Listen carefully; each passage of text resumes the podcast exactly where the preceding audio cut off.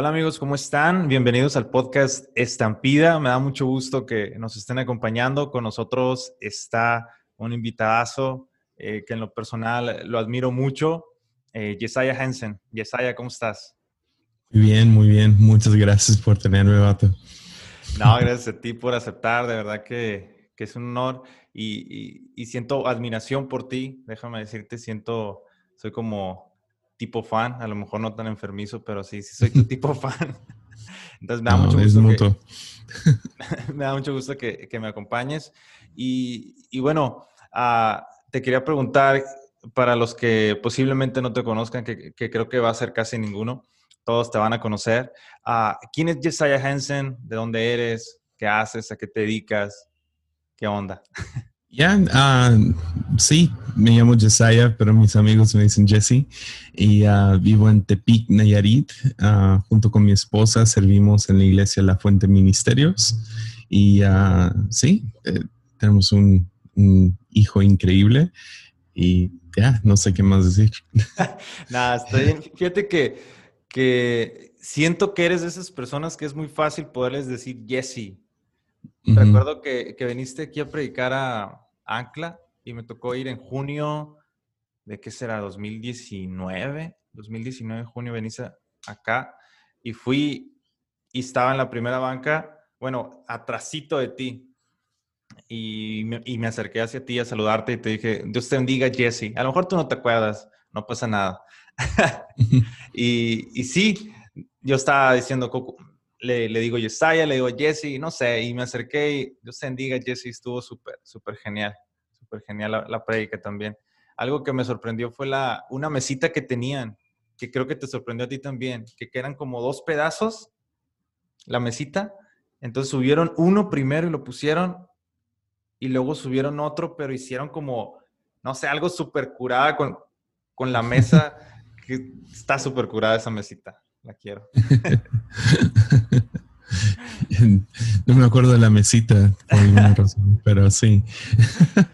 Fíjate que estaba escuchando tu el podcast que hiciste con Diego Rosarín y a, este chavo yo lo empecé a seguir a raíz de que escuché un podcast de él con un chavo que es de Monterrey y me llamó mucho la atención la, la manera en que miraba ciertas cosas este, y luego yo pensaba, si tan solo hace un podcast con Yesaya, si tan solo hace un podcast con Jesse, a ver qué onda, estuvo genial.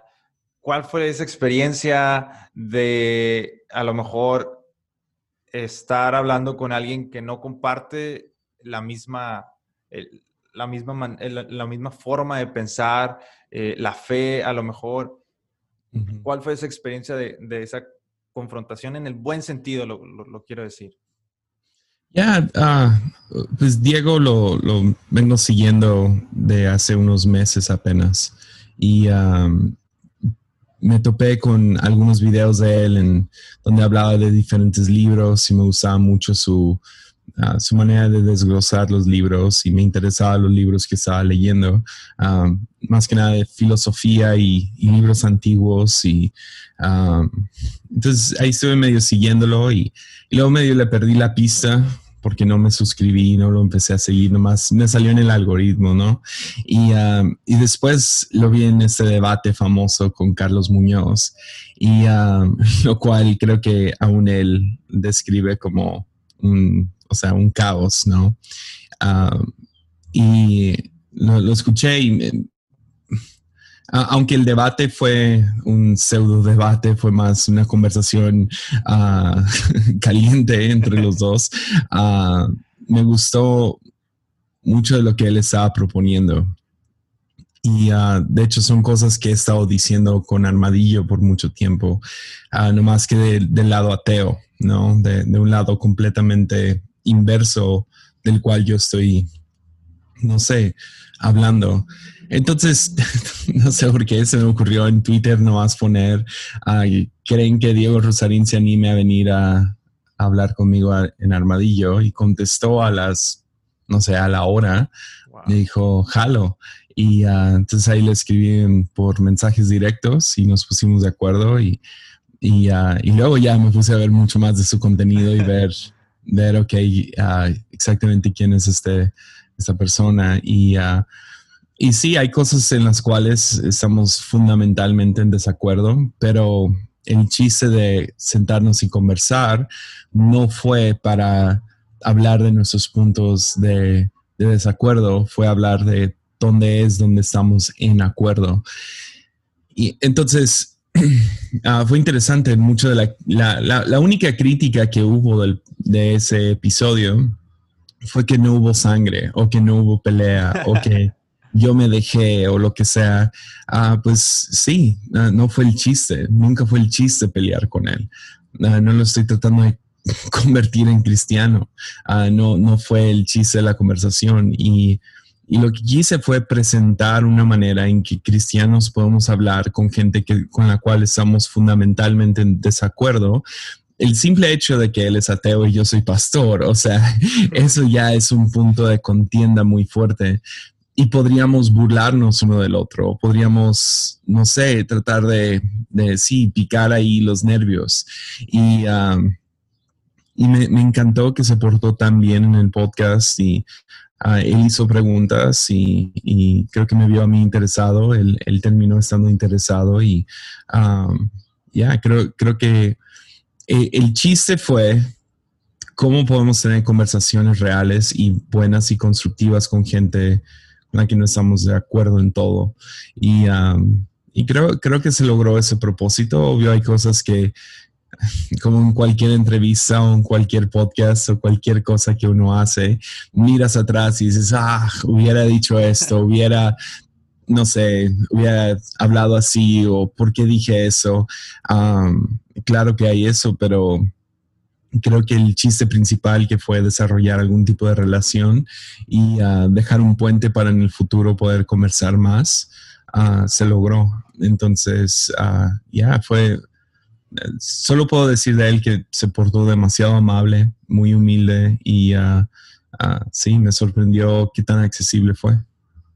Sí, estuvo honestamente súper interesante y luego hablaban de algo que, que es el, el, valor epistémico, ¿no? El valor epistémico mm. de, lo que, de lo que creemos que me pareció súper, súper interesante porque muchas veces la perdemos. O sea, en la iglesia entramos y entramos con todas estas reglas, entramos con un chorro de cosas que perdemos de vista el valor epistémico, que es básicamente, creo, el fundamento del, del por qué creemos lo que creemos, ¿no?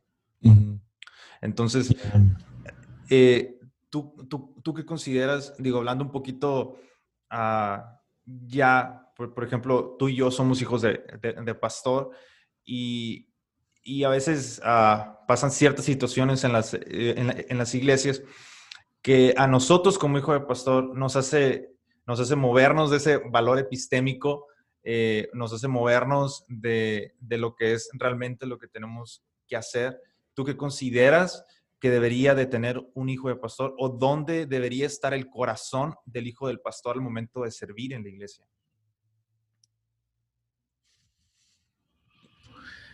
Ah, pues, pues tienes dos lados, ¿no? Eres el hijo del pastor y por otro lado, eh, tú estás en tu propia trayectoria de conocer a Dios. Entonces, para mí esas dos no están ligadas. Uh, por un lado, eres el hijo del, jefe, o sea, del patrón de, esta organización llamada iglesia. Um, y por otro lado, estás en tu propio descubrimiento de quién es Dios, ¿no? Entonces, para mí, si mantienes esas dos separadas, um, ya puedes ver, ok, cuál es mi rol, nací dentro de este rol de ser el hijo del pastor, uh, qué es lo que, o sea, qué es lo, qué es lo mínimo que tengo que hacer para una no, no arruinarle. Uh, y, y, odio hablar así tan fríamente, pero sí, ¿cómo, cómo no arruinarle el negocio a mi papá? ¿No? O sea, si, si, si yo fuera hijo de doctor, o fuera hijo de un político, o fuera hijo de, de un dueño de una ferretería, uh, cuál sería mi rol dentro de esos, uh, dentro de esas cosas. Entonces, por ejemplo, si soy hijo de un doctor, eso no significa, o soy el hijo de un piloto, no significa que no me puedo subir a cualquier avión. Uh, no significa que puedo romper las reglas que todos los demás en el avión tienen que seguir. ¿no? O yo soy el hijo del piloto, yo no me voy a poner mi cinturón, yo no me voy a sentar en la silla que me corresponde. O sea, no, ah, tienes que ir de acuerdo a, a, eso y además llevar un cierto peso porque eres el hijo del piloto. Ah, hijo del doctor, pues no significa que puedes entrar al hospital o a la clínica donde trabaja y, y actuar como el jefe. Hijo de un político tiene sus cosas, hijo del dueño de una ferretería. Ahora, si tienes, si eres hijo de quien, o sea, si tu papá ah, o tu mamá es, está al frente de algo, creo que el deseo natural de cualquier padre o madre es que sus hijos sigan en sus pisadas, ¿no? Lleva eso a un siguiente nivel. Estoy construyendo esto, estoy consiguiendo estos terrenos, estoy, no sé, estoy abriendo el camino para que tú puedas, ah, sí, caminar sobre mis hombros en vez de empezar desde abajo. Ah, entonces, tienes todas estas cosas con las cuales tienes que lidiar, pero al mismo tiempo, ah, por ser la iglesia y ser un algo que no nomás es, o sea, ser, ser hijo de doctor no significa que vas a vivir saludablemente. ¿Ya? Tienes que buscar tu propia trayectoria en eso. Entonces, si hay un lado donde, ok, ahora a mí me toca buscar a Dios, conocer a Dios, si es que eso quiero. Entonces, si mantienes esas dos separadas, yo creo que te va mucho mejor. Y el ejemplo que uso ah, cuando hablo de hijos de pastores y, y es conocer a, Dios sería en el libro de Samuel tienes a los tienes a Samuel y luego tienes el sacerdote Eli y luego sus hijos. Los hijos del sacerdote ah, eran muy malos hijos, o sea, abusaban de la posición en la que estaban para comerse los, sacrificios, para ah, que era algo, sí, era algo malo, era, era básicamente robarse la ofrenda. Entonces era como que después de la iglesia, cuando recogen la ofrenda, meter la mano y sacar lo que tú querías. Entonces eso no está bien. La otra es que están teniendo relaciones sexuales con diferentes, están teniendo inmoralidad sexual dentro del templo y había pues cero temor a Dios. Um, pero estaban dentro del negocio, ¿no? Por otro lado, tienes a otro que se llama Samuel, que también hacía el negocio de la iglesia, trabajaba dentro de ella, la, la mantenía limpio. Es más, había cierto peligro porque él estaba tan acostumbrado y tan familiarizado con el templo que él dormía en el lugar sagrado, en el lugar, el santo de los santos, donde se encontraba el, el arca del pacto eso era como, eh, o sea, años antes, cualquier sacerdote que entraba y tenían que ponerle cascabeles en su vestimenta por si se caía muerto, pero este muchacho está durmiendo ahí adentro. O sea, está tan familiarizado con este lugar que es tan real cuando eres hijo de pastor, o sea, ya eres tan familiarizado a las alabanzas y a las predicaciones que ya te pasan por alto. Sin embargo, estando ahí, él tiene su encuentro con Dios, ¿no? Tienen ese encuentro donde Dios le habla, él confunde la voz, va corriendo con y hace eso tres veces pensando que Eli le está hablando y a la tercera, uh, Eli como que entiende, oh, eso es lo que está pasando, Dios está hablando, entonces contéstale así.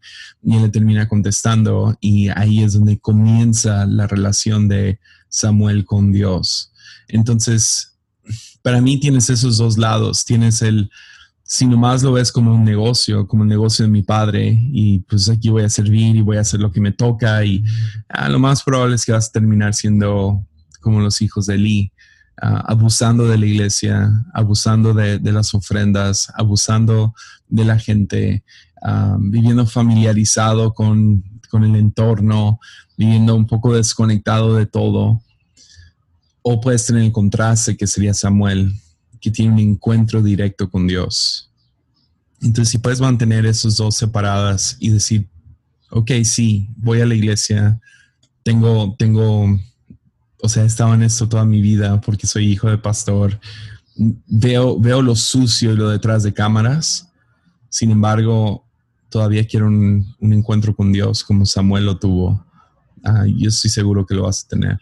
Entonces, no sé si con eso respondí tu pregunta, pero... Sí, claro, sí, claro, claro. Y, y, como dices, a veces uno se familiariza tanto que, por ejemplo, en mi caso es, fue más complicado el el, por ejemplo, tomar la decisión de bautizarme. Porque el simple hecho, ya, ya nací aquí, gozaba de privilegios, este, entonces era como, como complicado el tomar esa decisión porque se me hacía común, como lo mencionas, ¿no? Entonces, ah, ¿en qué momento, en, en, qué momento, por ejemplo, en tu caso, te das cuenta que eres hijo de pastor? ¿Y en qué momento te das cuenta el peso que eso, que eso trae? Si es que tú lo ves como, como un, un, peso eh, el ser hijo de, de pastor. Pues, o sea, sí hay cierto peso, ¿no? O sea, pero es el, o sea, es el peso que, con el cual viviría cualquier hijo de algún tipo de líder, ¿no? Algún, algún, o sea, no hay tanto peso si, si tu papá no, no es jefe de algo o si tu mamá no es jefa de algo. Ah, pero cuando tus papás tienen cierto renombre o cierto liderazgo, ah, peso cae sobre tus hombros y, y, a mí no se me hace algo injusto, o sea, es como, se me hace algo de privilegio, de hecho. Es como, eh, piensa en un bebé, tienes cualquier bebé, ¿no? O sea, si tienes un bebé, entiendes la, la dicotomía, creo que es la palabra, la, la tensión entre ese bebé es una carga o es una bendición. Porque un bebé recién nacido, todo el esfuerzo que requiere mantener a esa cosa viva, inocente, intacta y feliz y sin llorar, es, es una carga. Pero al mismo tiempo es una bendición. No lo cambias por nada. De la misma manera, cualquier bendición en nuestras vidas viene con carga, pesan. Cualquier bendición pesa. Entonces, si tú naces en, un, lugar de privilegio, que sería mis papás tienen dinero o tienen influencia o tienen, ah, no sé, nací en el lugar correcto o lo que sea, y yo no lo vería como, ah, depende de cómo lo ves, lo puedes ver como una carga y decir, ay, qué feo, porque desde niño tuve que portarme bien y tuve, tuve ciertas responsabilidades o lo que sea, o lo puedes ver como, hey, uh, hubiera podido haber nacido en otro, en Siria ahorita y, no, o sea, suerte me dio esto. Por suerte nací aquí y nací en un lugar de privilegio. Entonces puedo aprovechar ese privilegio, a vivir al estándar que se me está exigiendo, o puedo verlo como, como, qué asco, y me, amar, y me amargo y me voy. Pero, o sea, ¿cómo lo vas a ver? ¿Como bendición o como carga, no? Sí, claro, sí, claro. Y también creo que eso te lo va dando como el, como el tiempo, la madurez, el, el ir mirando eh, cada etapa de tu vida y darte cuenta que estás agradecido con Dios porque estás en donde estás. Al final, digo, a, mí me, me, tomó años, yo creo que como a los 25, 26 años empecé como a darme cuenta que estaba en un lugar de, de, privilegio, como lo, como lo dices, eh, que estaba en un lugar donde, donde gracias a Dios, eh, no tuve que pasar por ciertas situaciones para como venir al camino de Dios. Eh, y eso, y eso en mí hacía que como que quisiera servir más, que quisiera servir con calidad. Este, y sí, es decir, ahorita ya lo miro como, como, como algo de privilegio. Antes no. Y antes, ojalá que alguien me hubiera agarrado y, me hubiera dicho, digo, lo, hizo mi papá, pero a veces a esa edad pequeño, pues es como que, va, pues sí, me, lo tienes que decir porque para que me porte bien, ¿no? para que no te haga quedar mal delante de la gente o algo así. Así lo tomaba yo. Ahorita es como más, aprecio más los consejos de mi papá como pastor y también como padre, este, pero ya, ya hay como ese, ese tipo de, de madurez a veces pasamos por situaciones complicadas dentro de la iglesia. Digo que son parte de, lo pasamos en el trabajo, lo pasamos en la escuela. Es decir, ¿por qué no en la iglesia? Sino todos somos parte de una sociedad que pensamos totalmente diferente eh, en muchos sentidos. Y, como tal, a, veces hay, hay, hay conflictos dentro de la iglesia. Que yo recuerdo que en la iglesia donde estábamos antes, en una iglesia, ah, hubo un conflicto y yo no lo tomé para nada bien. Es decir, estaba más chico también y fui como muy, muy ah, altanero a lo mejor. Este, porque sentí como que estaban atacando a mi papá. Entonces, a veces es complicado lidiar con eso como hijo de pastor, eh, con las críticas. Digo, que se da en todos lados, o sea, no, no es como que, uh, las críticas en la iglesia. No, digo, se da en todos lados y todos, yo creo que tenemos que aprender a lidiar con eso. ¿Tú cómo, tú, cómo logras superar eso? Oh, man. Ah, sí, la verdad, eh, creo que se me abrieron los ojos después del 11 de septiembre del 2001, ah, cuando cayeron las Torres Gemelas. La primera vez que, que vivimos con cierto racismo, porque Sí, de la nada hubo como que cierto, como que miedo hacia gringos. Uh, por lo menos aquí, no sé por qué se dio eso, la verdad no sé. Pero llegamos un día y había una carta de amenaza de muerte, salgan del país uh, o los vamos a matar o lo que sea. Um, también hubo, um, hubo mucha, no sé, enojo hacia, hacia nuestra iglesia cuando la plantamos porque llegamos en un momento que Ah, dos iglesias estaban pasando por situaciones muy feas y mucha de, su congregación se vino con nosotros. Entonces, ah, ya, ah, nos mandaron a, Hacienda cada rato y gloria a Dios hicimos todo bien desde el principio, pero querían cerrarnos la iglesia, deportar a mi papá y luego gente misma de la iglesia, gente que, con la que servimos por años ya hemos pasado por mucha crítica. Ahora ya que somos una iglesia más grande o reconocida, hemos salido en Evangelio puro y sitios así donde gente nomás nos agarran como, como las bolsas donde, donde ah, de boxeador, ¿no? pero ¿cómo, ¿cómo lidias con eso? No sé, ah, si te soy sincero, creo que eh, tengo muy buena memoria. Ah, es, raro, sí, o sea, es una de las pocas cosas que sí tengo bien. Ah, es que puedo, puedo memorizar cosas, puedo, puedo aprenderme 100 respuestas a 100 preguntas y cosas así. y, y, no sé, fue una de esas pocas habilidades que tengo. tengo buena memoria y es chistoso. Hay ciertas situaciones y no me acuerdo. Pero así como que hubo como que un borrón en mi cabeza. Y creo que es la gracia de Dios para darme para darle a gente una segunda oportunidad. De la nada, así mi esposa dice, oye, pero ¿te acuerdas que dijeron esto? Y yo, no me acordaba de eso. Y a situaciones en el pasado con diferentes personas, ya sea dentro de la iglesia, fuera de la iglesia, ya no sé, ah, creo, creo, que es, creo que es una gracia sobrenatural ahí, porque sí, mi memoria rara vez falla, pero tiende a fallar cuando gente es cruel, como que no, no me acuerdo.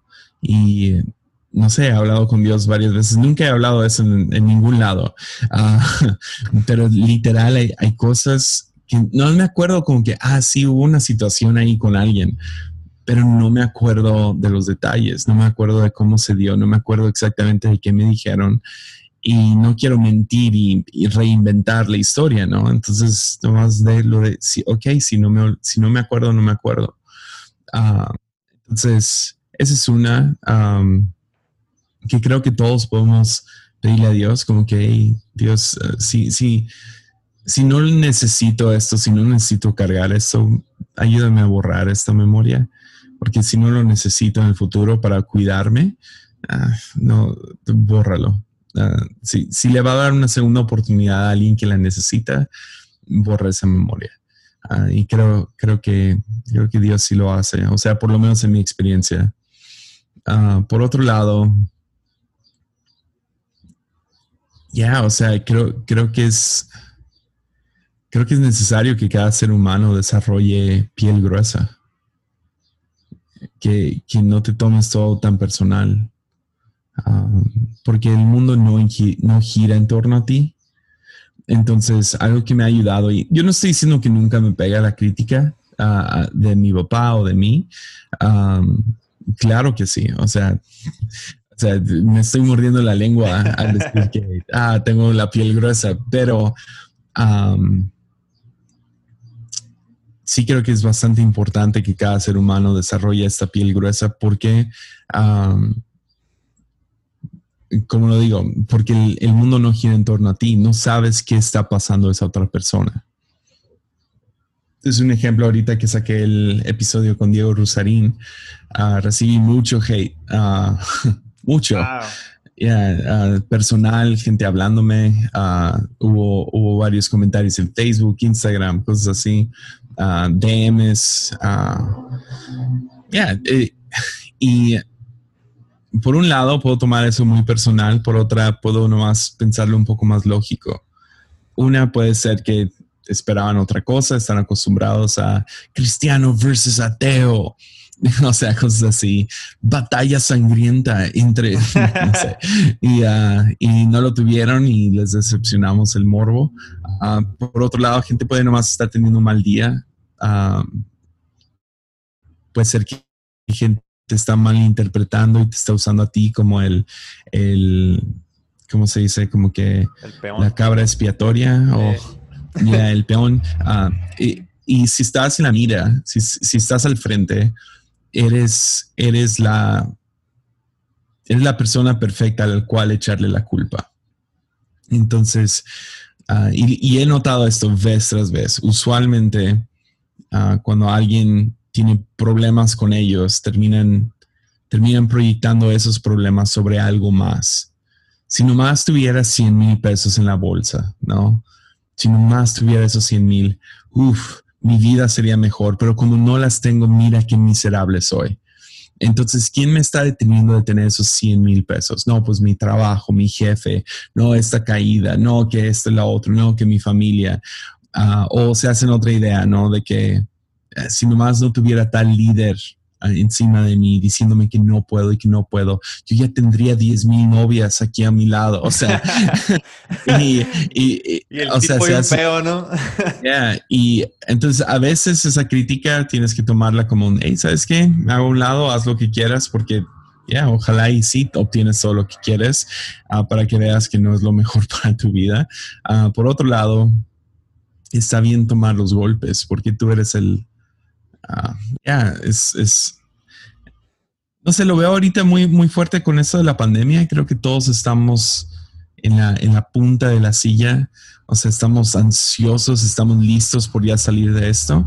Y, y ves todas estas marchas y protestas y anarquía en las calles. Y es chistoso porque nunca se trata de la pandemia, pero sabes que se trata de la pandemia y te dirían, te jurarían que no se trata de la pandemia, pero sabes que hay como que esta ansiedad leve que no ha parado por, por, por mes, por años ya, hace un año ha estado ahí. Es como tener, no sé, una caries y no entiendes por qué te duele tanto la cabeza hasta que te alivias esa caries y dices, ah, ok, ya. Ah, es como que lo mismo está pasando ahorita con la pandemia. Entonces, ahorita en la pandemia en específico, hemos visto que gente ha agarrado la iglesia como, como a qué pegarle, a qué culpar. Y sea de que, no, ¿para qué cierran? ¿Para qué cierran? No tienen fe y pues es su propia ansiedad, ¿no? Y luego abrimos, no, ¿para qué abren? Nos van a matar la misma persona. ¿Sí me entiendes? O sea, entonces tienes que entender, no, hay algo más sucediendo con esta persona. No soy yo, no es la iglesia. Y pues la iglesia igual está llena de gente muy, muy problemática. Es la razón que están en la iglesia.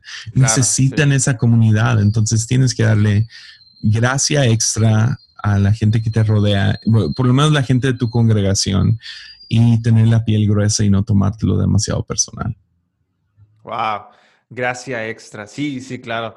Digo, ah, yo soy una persona muy, muy rencorosa, lo, lo, voy a decir así, o sea, sí, yo sí me acuerdo, si, alguien me la hace, a lo mejor no me la paga, digo, lo dejo pasar, pero sí, sí, sí tiendo a guardar eso muy dentro de mí.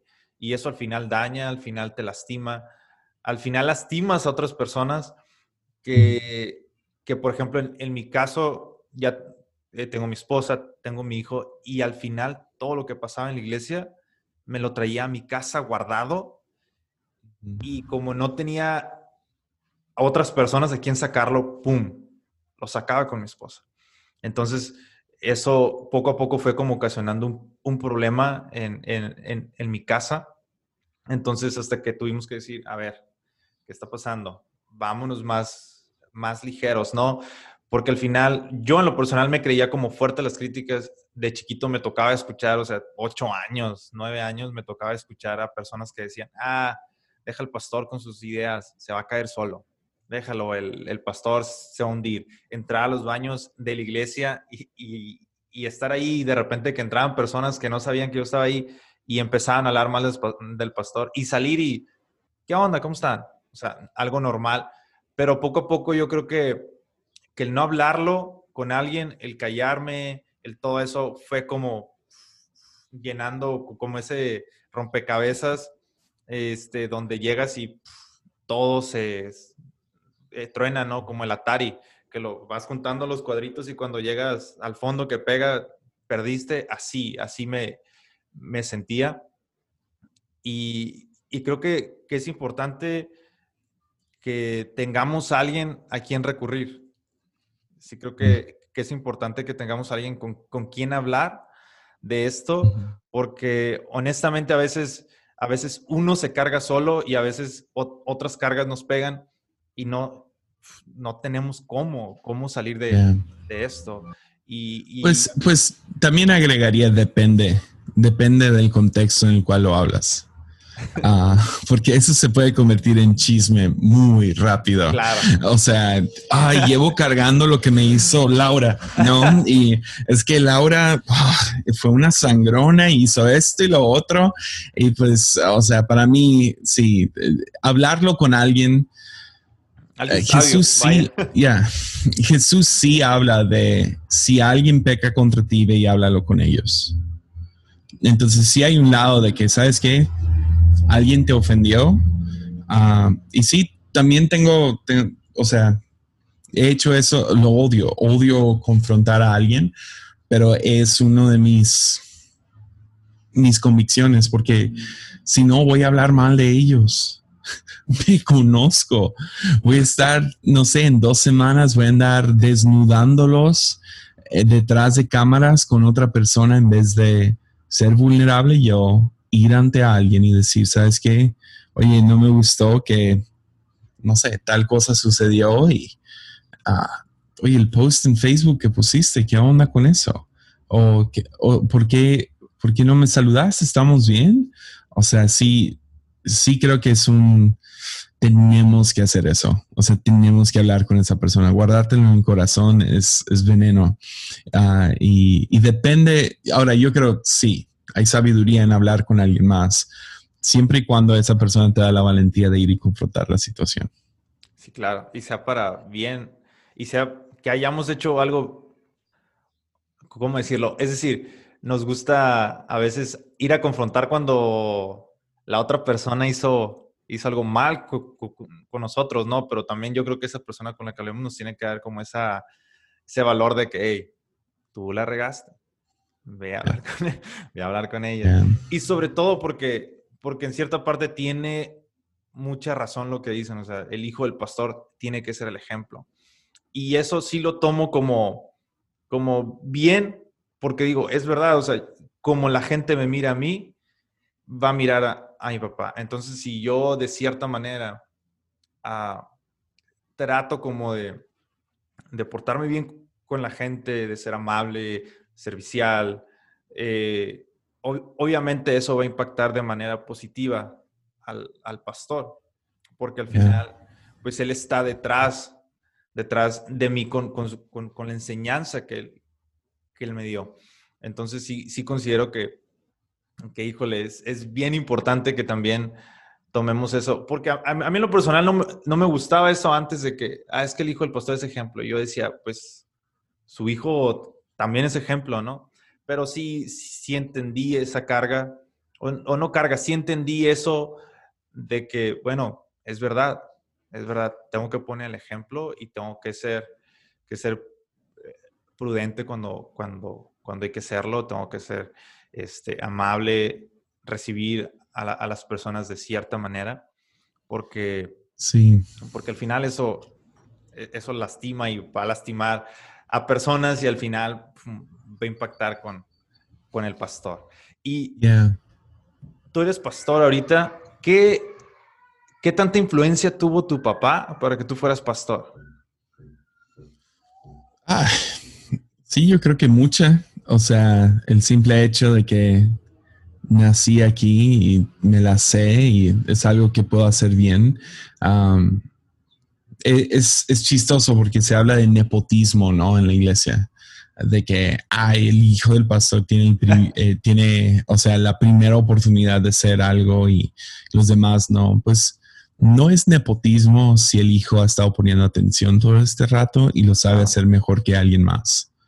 Eso no es nepotismo, es es, ok, ya intentamos con estas otras tres personas y no le salió. Y a ver, Jesse, dale. Y le salió. Ok, es diferente nepotismo. Y um, entonces sí influyó mucho. Um, porque influyó, ya. porque tuviste la, oportunidad, eh, tengo entendido, de irte con, con Cultura de Jesús, ¿no? Jesus Culture sí, Bethel. Era, era, más que nada la iglesia de Bethel. Jesus ah, Culture era parte de en ese momento. Um, y sí, tuve esa oportunidad. Yo no te entendía qué, qué tan grande iba a ser Bethel. o sea, si hubiera entendido, a lo mejor hubiera ido. Uh, pero, pero sí, sí. Ser pastor, sí, definitivamente. Pues algo pasa, ¿no? Creces dentro de digamos que tu papá es carpintero y toda tu vida ayudaste trabajando en carpintería y luego dices, ah, pues ahora quiero ser abogado. Es como, oh, what?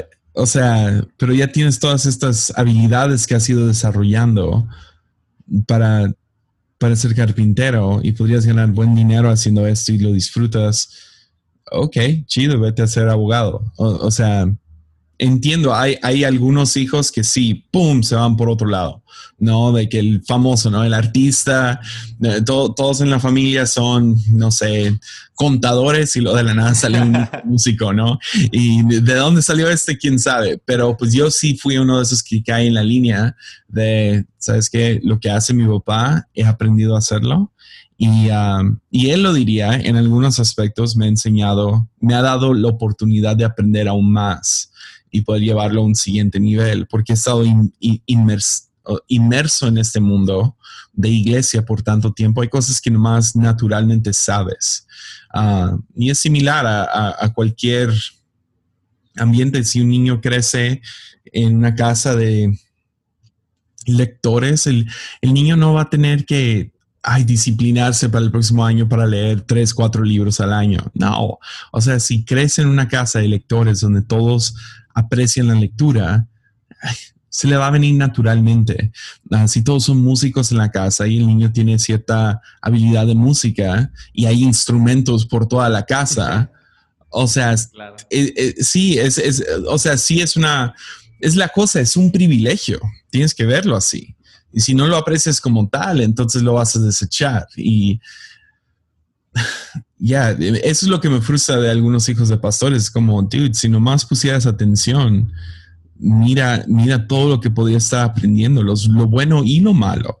O sea, aprende de tu iglesia y, y cuando llegue el momento levantas la voz, empiezas a practicar, aprendes de, de ok, esto es lo que significa ser un pastor, en vez de, ya, o sea, sí, entonces sí, influyó mucho aparte, pues Dios dándome dirección y nomás dirigiéndome en, el camino y teniendo esta oportunidad de dedicarme a música o pastorado, sentí un jalón ah, muy leve, ah, porque Dios sí es un caballero, pero me jaló hacia pastorear y, y sí, me sentí como un loser cuando salió la primera, el primer single de, Jesus Culture y uh, ya había dicho que no. ¿Te gustaría que tu hijo fuera pastor? Ah, ya, o sea, no, no es, no, si te soy sincero, no, no sé. O sea, sí, porque entiendo la carga emocional día tras día que es ser un pastor. entonces, no sé. Ah, veo en él, tiene cualidades de músico ahorita. Ah, si, él, si él sigue eso, yo, quiero que viva su vida al máximo. Sea, sea como se vea eso. Para mí ha sido predicación y, pastorear. Y eso me ha llevado a conocer diferentes partes de, México y el mundo. Me ha llevado a conocer gente súper fascinante. Me ha llevado a estar en situaciones que nunca me había esperado. Y ya, o sea, y lo puedo hacer junto con mi esposa y lo puedo hacer mientras crío a mi hijo. Ah, ya, encontré ese nicho de vida donde yo puedo crecer aquí, extender las alas y, ser quien soy y al mismo tiempo, o sea, vivir en un, en, vivir la vida al máximo, o sea, y hay tragedia, ¿no? O sea, pastores se dedican a dos cosas principalmente, funerales y bautizos. Esos son. Entonces, entonces tienes esa mezcla, ¿no? Entre muerte y resurrección o resurrección y muerte. Entonces siempre estás entre esas dos, estás llevando a gente a salir de muerte a vida y luego los estás graduando hacia el cielo. Ese es nuestro, ese es nuestro trabajo. Y luego tenemos otros, ¿no? Que eh, casamos gente y educamos a gente y trabajamos con gente. Y si haces bien tu trabajo como pastor, eso siempre te va a llevar a la cárcel y te va a llevar con huérfanos y te va a llevar con viudas y te va a llevar con jóvenes, con ancianos. Entonces, ya, yo, yo amo esta vida. Y si mi hijo le escoge, yo le voy a aplaudir todo el rato, pero más que nada yo quiero que encuentre una vida que lo que él sienta que le está aprovechando al 100, que no viva una vida aburrida. Entonces, si algo, no lo voy a animar a tener un trabajo de mucho dinero, porque whatever. Pero va y viene. Quiero que viva una vida en abundancia. Sí, de, hecho leí ese, ese, post que hiciste, no sé si ayer en Twitter, de, de, quiero una vida en abundancia y se me quedó muy, muy, muy grabado porque es verdad, o sea, la abundancia es todo, o sea, la abundancia es la vida misma. Entonces está súper impresionante el poder disfrutar la vida. Cuando la disfrutas, vives realmente la, abundancia con sus diferentes tonalidades, sus diferentes etapas. está súper, súper eh, bien y sobre todo porque la estás... Eh, creemos como cristianos que, la, que esa vida abundante es con, es con, Cristo en nuestro corazón, ¿no? Eh, dos consejos que le quieres dar a un hijo de pastor, los que tú consideres que estos son los puntos claves. Bien, iría de vuelta a la historia de Samuel. Samuel fue entrenado dentro de la iglesia, dado a la iglesia, y, y eso no fue suficiente. Crecer dentro de la iglesia no es suficiente.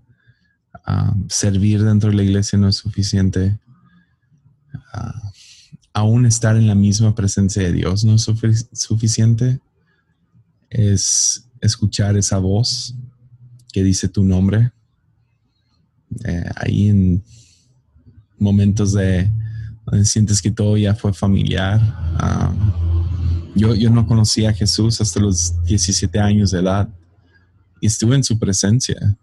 Yo, yo reconozco momentos antes estuve en la presencia de Dios. Eh, y es la razón que no creo que Dios es irresistible. No creo. Creo que si fuera irresistible no sería justo. Ah, no sería bueno. No sería amor. Ya. creo que Dios nos da suficiente de Él para traernos, pero no es irresistible. Y uh, el chiste es que tú tienes que decidir, sabes que yo prefiero esa vida. Prefiero, prefiero a Jesús y confío en Jesús y ah, voy a tomar ese salto de fe, uh, caída de confianza, caminar sobre el agua, sea como sea, confiar en esa voz.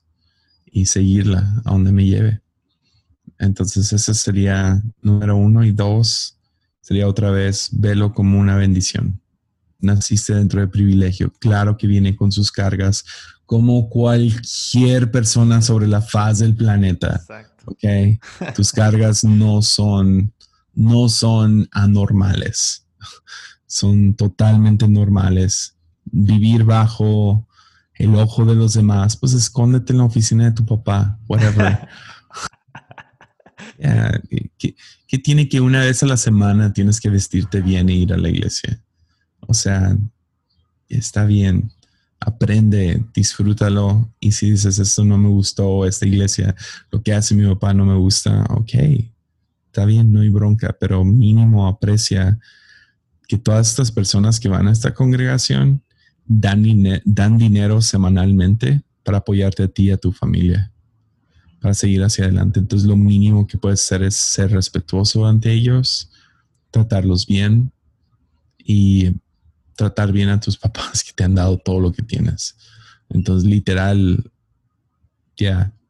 ¿Qué, no es chistoso que bebés humanos son tan inútiles? Literal. Sí. O sea, no hay otro animal sobre la faz de la tierra más inútil que el ser humano cuando nace todo lo que tienes es un regalo. Entonces, ¿por qué no apreciarlo como tal en, vez de verlo como una carga? Y qué fea vida me tocó. Shut up. Deja de tuitear. Tienes un teléfono inteligente, entonces aguántate. wow. Sí, sí, sí, tienes mucha razón y creo que, que mirarlo más, más así nos va a llevar a una vida más abundante porque vamos a estar sanos más, por más tiempo. Y vivir sanos es, es, lo mejor, digo. La verdad, Jesse, muchas gracias por tus palabras, muchas gracias por, por estar aquí. Creo que, que algo que me llamó mucho la atención de, de tu podcast, de cuando te empecé a escuchar, fue ese espíritu de, de, de, de, de, tratar bien a las demás personas, ese espíritu de misericordia, vaya en el que creo que te, que te enfocas un poquito más y, y, creo que eso, eso es el valor epistémico de lo que, de lo que es la iglesia y lo que tenemos que, que seguir.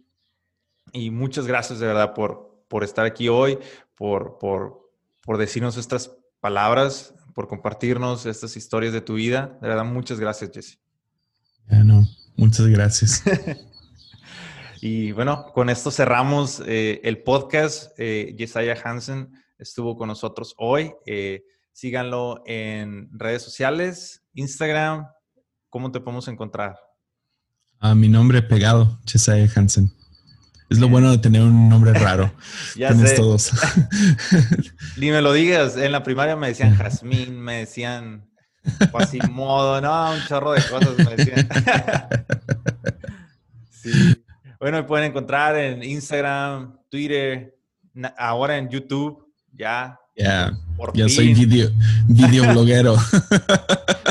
Por fin está Jesse en, YouTube, entonces síganlo, de verdad, tiene el contenido súper bueno, un contenido que te va a nutrir mucho, de verdad. Jesse, Dios te bendiga, muchas gracias por acompañarnos. Gracias. Hasta luego. Bye.